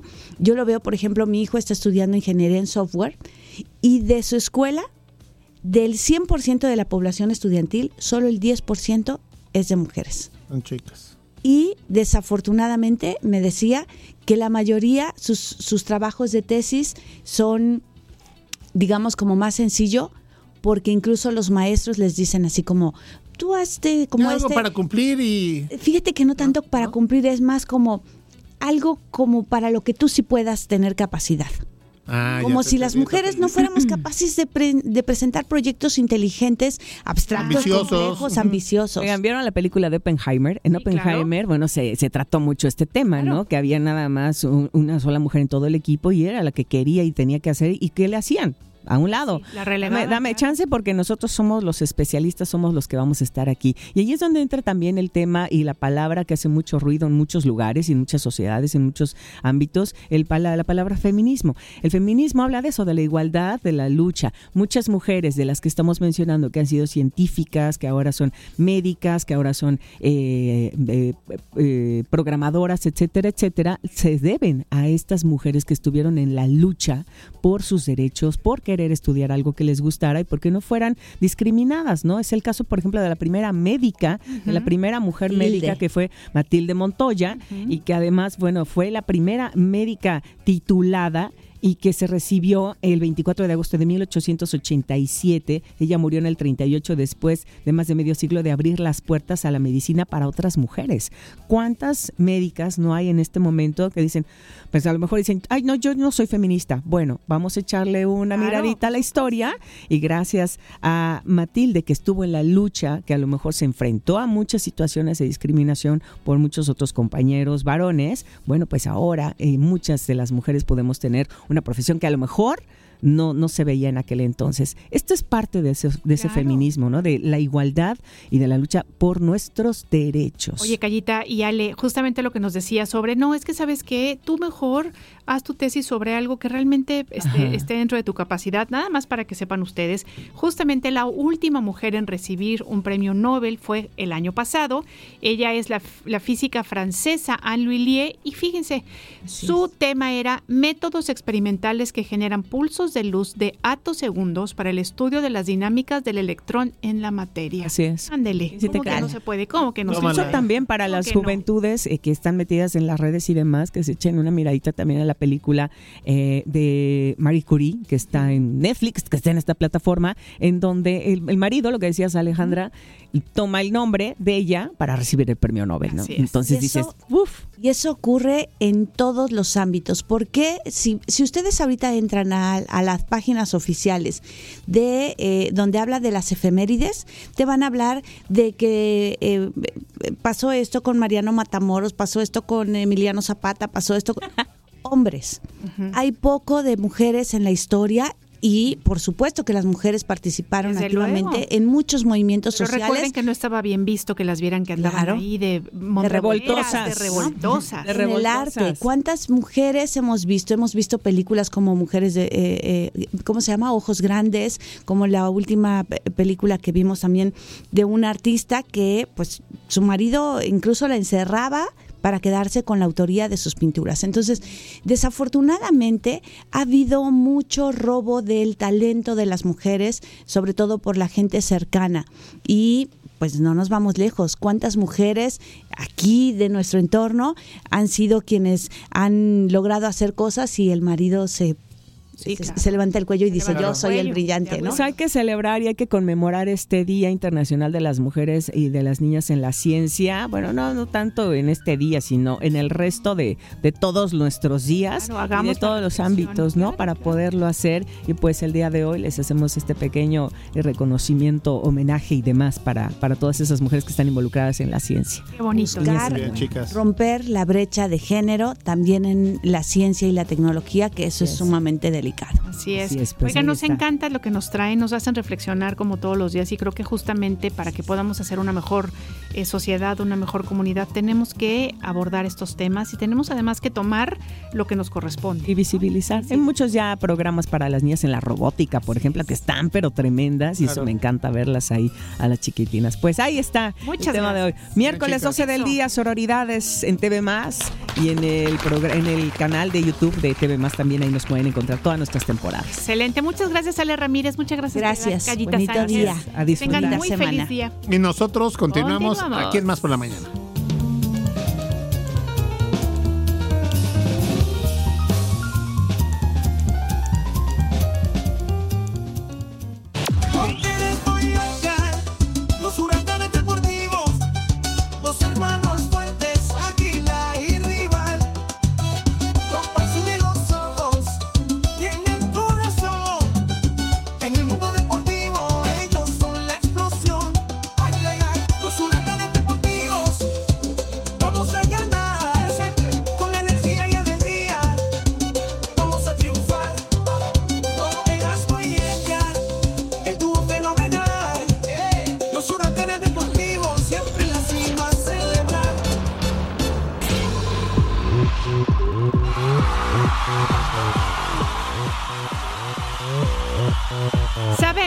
Gustó. Les gustó este, este, este, tema hecho para ustedes. ¿Qué tal, eh? Muy felices. Chicos, ¿cómo están? Señor Erasmo, señor Edgar, muy buenos días. Muy buenos días, un gusto estar con todos ustedes aquí en Más por la Mañana, comenzando la semana. Fue finta, fue finta, usted disculpará. ¿Cómo estás? Muy bien, muy bien, muy a gusto, muy contentos, muy felices por estar aquí con ustedes después del descalabro de algunos equipos de la Liga MX. Ay, sí, por cierto, sí es cierto. Dije de algunos. si ustedes creen que estoy refiriéndome en uno particular, es Ya no hace frío en la cima, ¿verdad? No, ya no, hace frío en la cima. Ya se quitaron el gorrito. Hermanito rival. Hola. Hermana rival, ¿cómo estás? Buenos días. Bien, buenos días. Ah, qué bueno, contenta, Ay, sí. Para mí fue el mejor, el mejor resultado, oigan. Claro que sí. qué bueno. Padrísimo. Hermano Águila. Están ronquitos, están ronquitos. Están como joroteando. Están como gripa ese chichicuilote hoy. Sí, pero bueno, es que se dieron resultados interesantes. Hay que darle chance, ¿no? A, la liga también para. A, los jóvenes talentos. Para que otros brillen. No, que otros brillen. No, oye, pero yo al que, quiero quemar en leña verde al, Kevin Álvarez, ¿eh? Ah, qué, qué partido tan malo se ve. Qué, mal partido. Y por ahí fue ya. Dije, bueno, un puntito. Rescatamos, ¿no? ¿Cuál? por ahí, se, por ahí se, se derribó el gol de la victoria del equipo de Pachuca. Pero bueno, oye, lo de Idrisi, qué jugadorazo, impresionante. Jugada individual ahí en un centro al área. Pero bueno. Eh, muy buen partido, de los mejores partidos de la jornada, sin duda. Muy bien. Pero primero, las, damas. Exactamente, primero las damas. Del otro lado, la otra cara de la moneda, las féminas, las chicas, las águilas del América. Ay, vencieron a su Mazatlán. Ya sé. 5 por 0. Pero en el otro nos fue bien. Este. Bueno, sí, más o, menos más o menos, ¿eh? Porque, bueno, en Necaxa pierde en casa 5 por 0 a manos de Pumas. 5 por 0, muchas goleadas. Eh, lo de Pachuca, eh, la otra versión de eh, Cruz Azul femenil que no anda tan bien en la, en la liga. La varonil anda súper bien. Y oye, 5 al hilo. Sí, sí, sí, impresionante. Hizo la tarea. Ay, claro. Y nada. Mi tarea, oh, Estrellita para la niña, ¿cómo no? Claro. No te quieres ir allá con Bueno, oye, este 4 por 1 Pachuca vence a Cruz Azul. León 1 por 1 con sus chivas rayadas del Guadalajara un muy buen partido, la verdad, eh, me gustó el partido, tuve oportunidad de observarlo. Eh, Atlético San Luis vence 2 por 0 a Santos eh, Laguna. Y Santos de caída libre, En la femenil. en la femenil y en la varonil, que se comió 3 ahorita con Pumas. Querétaro vence 2 por 1 a Tijuana de visitante. Así es que está la jornada número 8 de la Liga MX femenil. Y Erasmo, digo, estoy. Digo, digo, digo gallo, digo perro. ¿Sabes por qué se me fue el gallo? Porque porque estoy en mi última etapa de desarrollo. Eso es, claro. Oiga, pero ya cuando le, estamos entrando a la tercera edad no hay que decirlo. a la cuarta, ya estoy a la cuarta, sí, no, ya, usted ya metió cuarta pero velocidad, Exacto, hombre. para allá vas. pero, pero primero usted. Vamos con los varones. pero tú eres más feo, ¿no? Échanos, malas noticias. Bueno, vamos a comenzar con resultados de la jornada número 7. Porque, ah, qué relajito tiene nuestra liga. Ahorita se jugó la jornada 7. A mitad de semana se jugará la jornada 9. Y el fin de semana que viene se jugará la semana 8. Pero bueno, así es nuestra Liga MX como las aguas de limón del, del, no, chavo del 8, que saben a tamarindo, pero se ven de Jamaica. Entonces, bueno. ¿No te acuerdas de ese episodio, comadre? Una cosa, una cosa hermosa nuestra liga. Y luego andamos ahí midiéndonos en otras latitudes, que si somos más importantes que algunos europeos, pero bueno. Somos, somos. Así, así nos ven. Así, es, así es lo nuestro. Y bueno, el Querétaro empata a uno con el Necaxa, mientras que el Mazatlán de los amores de Iliana Quirós empatan de último minuto, después de ir ganando las Chivas dos goles a cero, sí. le sacan el empate de una manera heroica. Fue, otra, versión de Chivas en el segundo tiempo. Eh, Pero más allá del, segundo, del segundo gol. Cuando ven el 2-0 Chivas, ya Gago hace los cambios, por ahí le da oportunidad a jóvenes y siento que por ahí también eh, la cara se, se, relaja. Claro, Oye, de sacarlo de Necaxa, ¿eh? que es de los eh, el único invicto en la Liga MX, no ha perdido. Necaxa y está empató uno por uno con el equipo de Querétaro. Destacar eso porque Necaxa está jugando bien al fútbol y digo, ha hecho los méritos para estar eh, este, como el equipo que no ha sido derrotado. Invicto hasta el momento. Y bueno, en más resultados, el Atlético San Luis también empata tres goles a tres contra los eh, Cholos de Tijuana. el equipo de Miguel Herrera ahí como que quiere componer la nave, pero no se le dan los resultados. Tuvo oportunidad, ahora sí que me, aventé casi todos los partidos. Pues con el fin de semana que fallaron, nadie salió de casa. Fallaron un penal ya prácticamente en el último minuto el equipo de San Luis. Ay, eso como frustra. Ya para ¿eh? el 4 por 3 le fueron a recoger la torta a un niño que le tiró, el, le, pegó. el balón eh, y pues se jaló hasta, tapó la cara. Fue un partido de ida y vuelta, atractivo, dinámico, bueno. de los mejores también, a pesar de que dicen este Tijuana San Luis, no, este Tijuana también uno de los mejores partidos. Eh, hubo cambios ahí, lo de Efraín eh, Álvarez, este jugador que estuvo en el Galaxy de Los Ángeles, ahora está con Tijuana. Eh, jugando muy bien, una asistencia, zurdito, con, con, habilidad. Pero buen partido, ¿eh? La verdad, muy buen partido entre San Luis y Tijuana. Y bueno, en más resultados, hace frío porque corre viento y no es en la cima, es en Pachuca, donde el equipo de los Tuzos gana dos goles por uno al equipo del América. También, este. también ya, dice, y también. No, no, no, una racha de 24 partidos sin perder. ¿Cuál fue la última derrota del América? Aquel partido contra San Luis en el Azteca. partido de Bueno, en Liga, en Liga, porque de esos partidos. El Real Esteli ya le enseñó a la gente que el América no es invencible. Sí, de visitante tenía 24 partidos sin perder el América y pues ahora el equipo del Pachuca ya también. le tocaba, digamos. No, ya le tocaba, es parte, es un golpe para que el América no se relaje, los jugadores no se relajen. porque resulta que es estratégico el error. Me lleva la... No, no, no, no, no, no, no, no es estratégico. La que me trae. Pero hay jugadores que no están rindiendo de acuerdo a lo que le vimos. Como que les dio la campeonitis a ciertos jugadores, ¿no? Es que yo, digo que Jardiné Tuvieron tiene poco que trabajar ¿eh? muy bien la defensa. Hoy le echan la culpa a Kevin Álvarez. Punto, si se perdió. Porque el partido pasado se lo echaron a, Lara a ver a media semana y casualmente pasa algo a ver a quién le van a echar la culpa y casualmente el lateral por derecha sí sí sí casualmente es lo que dicen muchos eh, para qué se, se retira Miguel Ayun no, y por ejemplo, Kevin Álvarez se dedica más ahorita a andar en este mundo del Twitch, ¿no? Y de transmisiones en redes sociales. Anda ahí con, eh, con Lichnowsky, con Layun. Con Layun y con Katy Álvarez. Eso a poco se les da. eso a poco se les da lo de ser este twitchtero. Pero, si no, pregúntale a mi leguminosa mágica. Lo de Idrisi, este jugador que de verdad hizo cosas impresionantes, yo creo que, que, de verdad Pachuca está haciendo bien las cosas. Eh, lo de Cruz Azul también. No cree nadie el señor de Ansel, el, equipo de Anselmi. ¿eh? no cree nadie. Qué bonito juega al fútbol. Y además me cayó muy bien su director técnico porque hizo unas declaraciones tan medidas. Eso me cayó bien. Eso ¿eh? es muy mesurado. Comunicólogo el señor, ¿eh? Claro, exactamente. Era periodista antes de ser. luego, luego se ve que es de buenas familias. Ojo, escuchen este nombre: Mateo Levi. ¿Ok? Se lesionó el Toro Fernández, ligamentos, ocho meses. Anselmis, yo no quiero ningún refuerzo. Tengo quien supla al Toro Fernández y el nombre es Mateo Levi. Argentino por nacimiento, pero ya representando a México en diferentes categorías, hablando de las selecciones inferiores. Eh, un jugador que va a marcar diferencia y escuchen, próximamente seleccionado nacional porque hay que llevarlo poco a poco, pero son de los jugadores distintos que marcan diferencia a pesar de su corta edad, 17 años. Y vaya, vaya, vaya que hicieron ver mal al equipo de los Tigres. El vaya que, Cruz Azul está. Por ahí casi llegan a los manazos también, ¿eh? Sí, sí, sí. Y, y Dita expulsado. Tontería de Dita. Pero bueno, eh, próxima semana, el sábado, se estará enfrentando contra las Águilas de la América, pero Cruz Azul está jugando muy, bien, al fútbol. De verdad, se agradece y posiblemente podremos decir que ya están saliendo de esa mala racha que los aquejaba durante bueno, hay que esperar a la liguilla, pregúntele al Tan Ortiz. Otro resultado, señor. Eh, en más resultados, el Atlas cae en casa contra el equipo de León.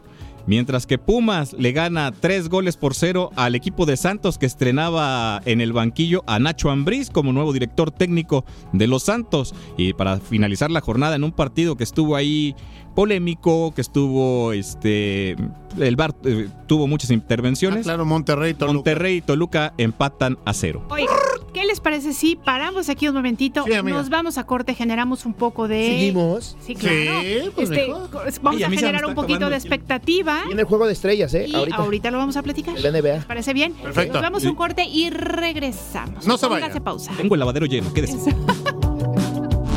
Sentido común con sentido del humor. Más por la mañana. En un momento regresamos.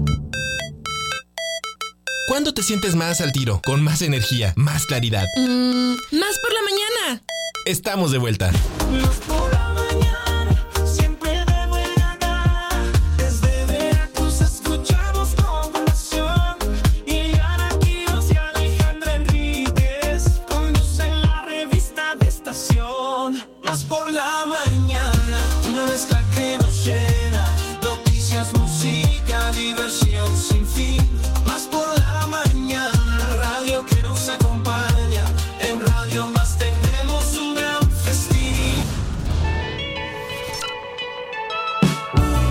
1034, esto es Más por la Mañana, su revista radiofónica de confianza, como siempre les atienden Ile Quiroz, Alex Pibe Enríquez, y están con nosotros aquí en la mesa, porque ustedes lo pidieron, los huracanes deportivos, Edgar del Ángel, Erasmo Hernández, de Menegui con la información deportiva. Chicos, gracias a todas las personas que están votando, porque el 2288 42 3507 no deja de timbrar y ya en unos momentos más, tanto leeremos mensajes como también estaremos diciendo la situación de los votos de la batalla. Adelante, caballeros no tenemos, como mañana no tenemos sección. Sí, sí. Hay partidos. A ver, pues La Liga MX, jornada. Eh, ah, como mañana, no, mañana no tenemos sección. Mañana no hay sección hasta el próximo miércoles. Bueno, hay partidos de la jornada de las 7 se brincó a las 9. Ya saben, las, Aguas, las aguas del chavo. Con eso de la Conca Charcos, digo Conca Champions o de Champions Cup, lo que ustedes quieran. Bueno, Puebla contra Necaxa, esto a las 19 horas y Necaxa contra las Chivas Rayadas del Guadalajara. Ojo, ay, ay, ay. ese va a ser buen partido. Ese va a ser buen partido. Va a ser buen partido. Este, Puebla también, ¿eh? No, no, no. no ¿Puebla contra? Puebla Pachuca. Pachuca, ah, a las 7 y Necaxa contra Chivas. Va a ganar Pachuca y. Eso es el día de mañana. Eh, sí. A las. A las, a las 7, el de Puebla Pachuca, y a las 9 el de la Necaxa contra Chivas. Necaxa Chivas. Oiga, vámonos con el deporte ráfaga porque el juego de estrellas ah, ante, Toco, ante Tocompo contra el señor LeBron James, pues nada más y nada menos que le metieron una tunda. bueno, el este al oeste. No me diga que le fue mal a la cabra. Pues sí. Bueno, 211 a 186. Órale. En un partido que se disputó en el GM Bright, eh, allá en Indianápolis.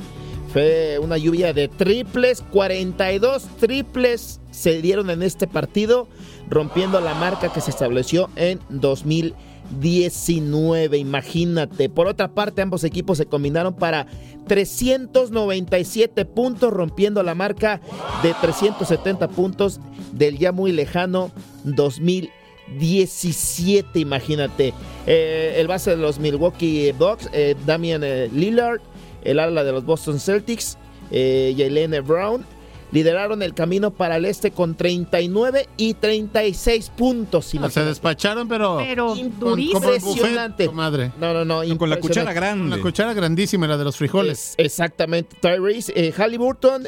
Eh, fueron 11 triples, 32 puntos aventó el muchacho y fue el MVP de este partido. Así es que, pues buen, buen, buen duelo. Y ya saben. Oiga, yo eh, ya ve que el fin, eh, ya ve que el fin de semana pues estuvo aquí en, Jalapa nubladón, lluvioso y pues estuvo romántico el clima. No, y pues, no déjate, déjate, lo romántico, no no pude sacar la ropa a lavar, pero pues por eso se nos juntó hoy. Estuvo tras Y, y aquí le traigo uno de los trapitos frescos de la mañana. A ver, un trapito que ya secó. Mbappé, apúntele usted. Sí, sí, Real Madrid.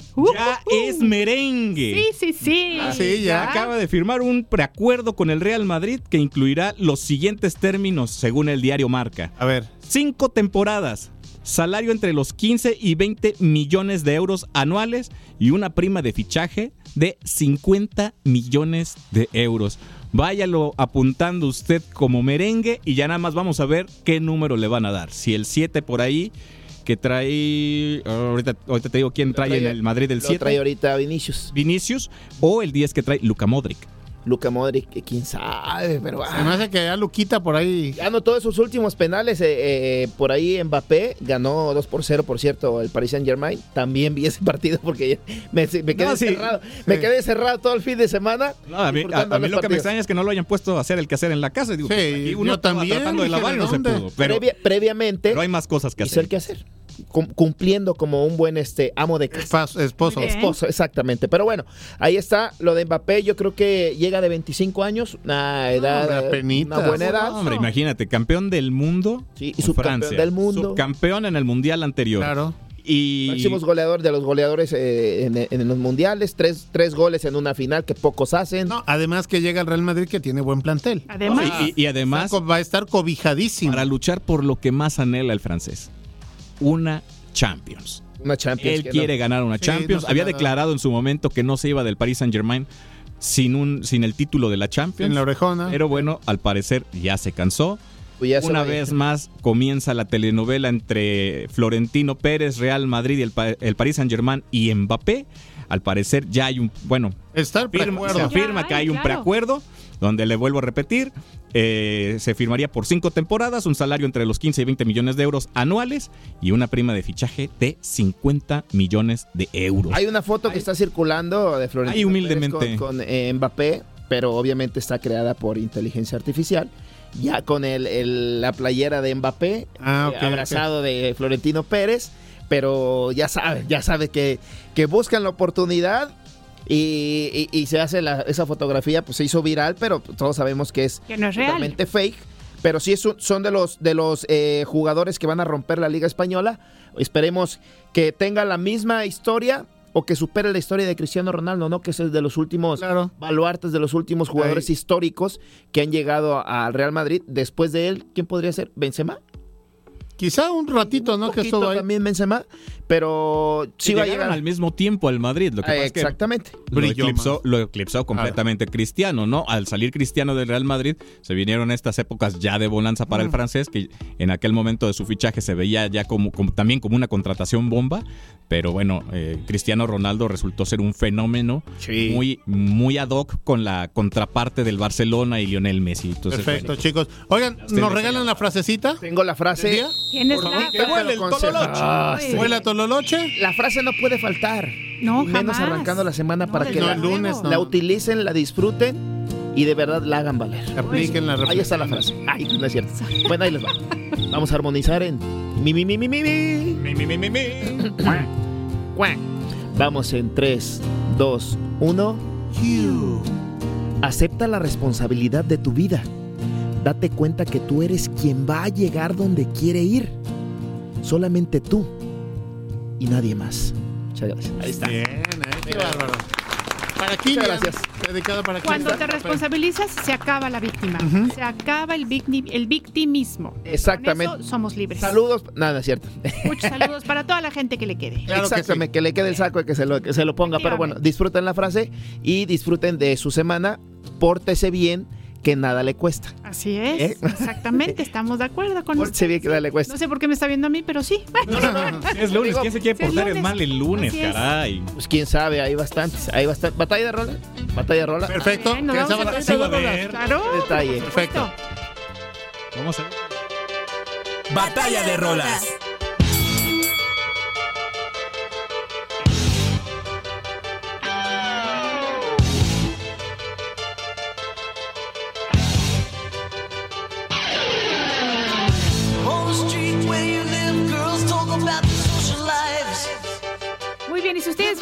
Interpretando esta canción, bueno, y así con micrófono en mano el señor Erasmo Hernández de Menegui, bueno, qué barbaridad. Alborotando la cabellera Jovi se queda, pero vaya, lejísimos. Oigan, bueno, pues contarles que esta canción se llama Runaway. Muchas gracias a todas las personas que están votando. Ahorita les vamos a decir cómo van más o menos estos votos, pero bueno, nada más contarles que este tema, eh, este tema musical trata sobre una joven que tras huir de su casa de sus padres se ve obligada a realizar actos ilícitos para ganarse la vida, denunciando de esa forma la difícil situación en la que vivían muchos jóvenes en esa época. Recordarles que esta es una canción de los años 80 y bueno, pues que salió justamente al mercado en septiembre de 1982 y está dentro de los géneros hard rock y glam metal. Así es que bueno, esta canción compuesta por supuesto por John Bon Jovi para todos ustedes es mi propuesta 2288 423507.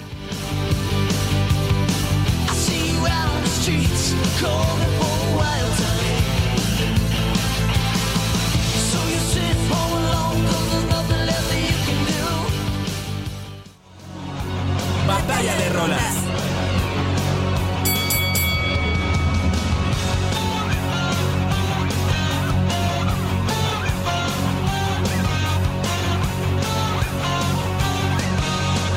Bueno chicos, mi propuesta para todos ustedes es eh, este tema de eh, Guns N' Roses del año de 1991 que bueno pues escribiera precisamente eh, Sir, Paul McCartney.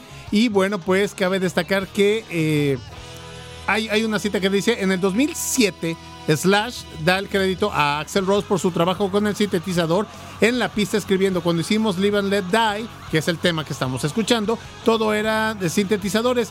E, esos cuernos no son cuernos. Lo que hizo Axel allí fue realmente complejo. Pasó horas ajustando todo eso, obteniendo los matices justos y tengo que dárselo el crédito, por supuesto, a Axel Rose. Bueno, este es uno de lo que de las cosas que muchas veces no se sabe en cuanto a la grabación de este tema de Live and Let Die acerca de Guns N' Roses de 1991. Así es de que chicos, su votación, si buple. Erasmo, adelante, por favor. Yo me quedo con el cover del señor Paul McCartney, Live and Let Die. Eso. Perfecto. Muy bien. Me quedo con el señor Enríquez también porque es que es de los noventas. Está bien. Yo ya estaba, ya tenía uso de conciencia. Ya todo. No, no, no nos ande delatando, señor. Voy a cumplir 45 años y lo digo Claro, y bien cumplidos, Y bien ¿no? cumpli- y bien vividos, ¿eh? Efectivamente, de Bien eso vividos. trata. Muy bien, oigan. Mucho. Bueno, pues aprovechamos rapidísimo para agradecer. Nos dicen aquí, es una maravilla Radio Más. Los escucho en vivo y los reoigo en SoundCloud. Así es que muchas gracias. Ya. Ya sabes que sí que pueden buscarnos en SoundCloud y también en Apple, Music, Music y en Spotify. Oiga, en todas las plataformas, ¿eh? Usted diga cuál quiere y le inventamos. También nos dicen así, hola mis estimados amigos, que tengan excelente día, mis mejores deseos para todos esta semana. Mi voto es para Guns N' Roses, amo esa rola. Natsi Martínez, Natsi, muchas gracias y gracias por comunicarte. Buen día, saludos al pibe y a Ileana, mi voto va para Runaway de Bon Jovi, un abrazo para todos, atentamente Ciro. Y también tenemos buen día, saludos desde Tulancingo Hidalgo, mi voto es para Guns N' Roses, Live and Let Die, atentamente Patricia Ocadis. Y también nos dicen la de Bon Jovi, Runaway, así, Así es que creo que vamos más o menos ¿Va empatados. parejón? Ahí vamos parejón. Carrera parejera. Exactamente. Bueno chicos, pues muchísimas gracias por habernos acompañado. A ustedes. El próximo miércoles los vamos a estar esperando y nosotros En Más por la Mañana, los comentaristas dirigen como faro de conocimiento e investigación. Líderes de opinión especializados que ofrecen un análisis para desentrañar complejidades de temas relevantes. Descubre con nosotros e infórmate de manera completa y reflexiva. En Más por la Mañana. Hola, soy la doctora Lupita de la Cruz y he trabajado con las poblaciones de tortugas marinas aquí en Veracruz y en otros estados. Y bueno, hoy quiero saludar a toda la audiencia de Más por la Mañana. Yo les quiero platicar sobre la anidación de tortugas marinas, principalmente aquí en Veracruz, que pues que está por iniciar la temporada aproximadamente a finales de marzo, principios de abril. Empieza la temporada de anidación de tortugas.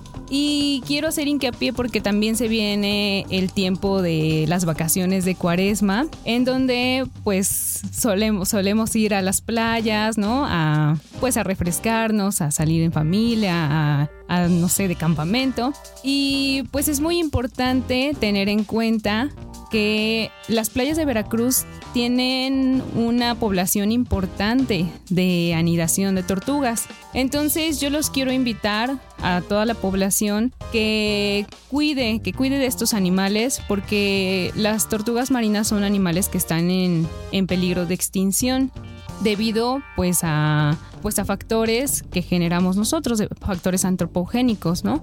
Principalmente pues cuando vamos a las playas, ¿qué es lo que hacemos? Pues dejamos basura, ¿no? Este tiramos bueno, todo lo, todo lo que llevamos luego se va al mar, ¿no? Entonces sabemos que, que las tortugas se alimentan de, de medusas, por ejemplo, ¿no? Es una imagen que hemos visto mucho en internet, en donde vemos que las tortugas se comen o confunden las bolsas de plástico por medusas, ¿no? Entonces yo los quiero invitar a, pues a toda la audiencia que me escucha que, que cuide, que cuide todo, o sea, desde su salida a la playa, este, recoger este, la, basura, la basura que se lleven, evitar el uso de fogatas, ¿no? Porque también las fogatas en la playa, en las temporadas de anidación, les afecta, o sea, la luz que generan las fogatas les afecta y las desorienta, tanto a las hembras que llegan a anidar como a las tortuguitas que nacen en los nidos. Y también los quiero invitar a no manipularlas, a no sacarles fotos con, con flash,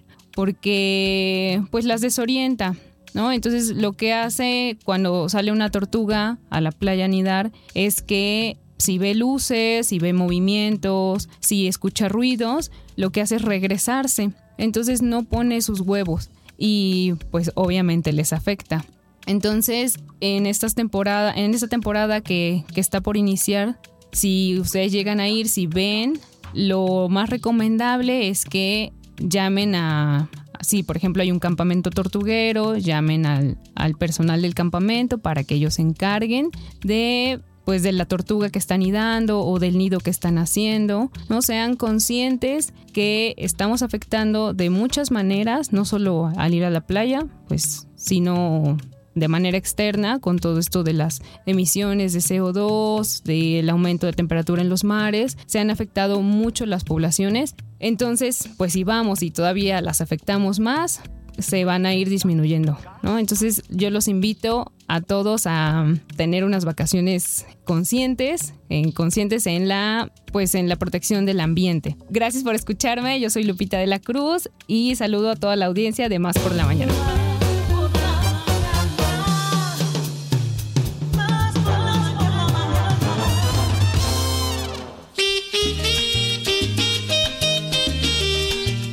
Poder ir levantando el puesto. Muchísimas gracias a todas las personas que se comunicaron con nosotros. Llegó un mensajito de último momento y dice así, buen día a más por la mañana. Gracias por tan buena vibra que nos comparten. El voto es para Alex, gran batalla de rolas. Atentamente, Jocelyn de Puebla.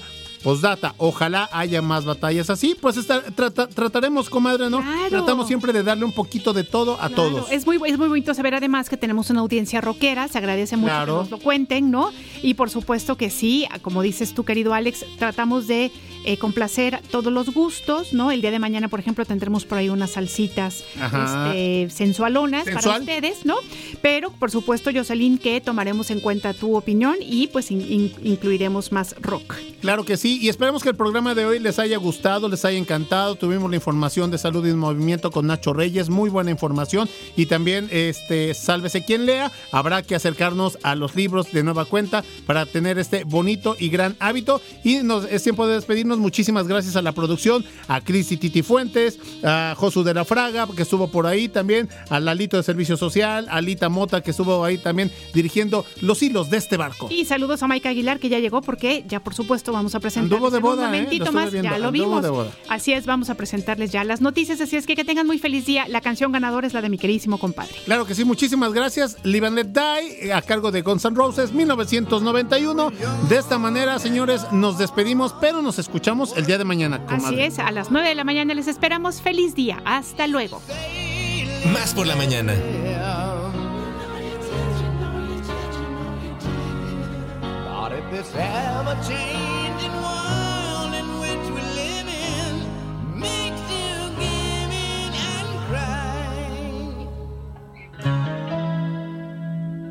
Say, live and let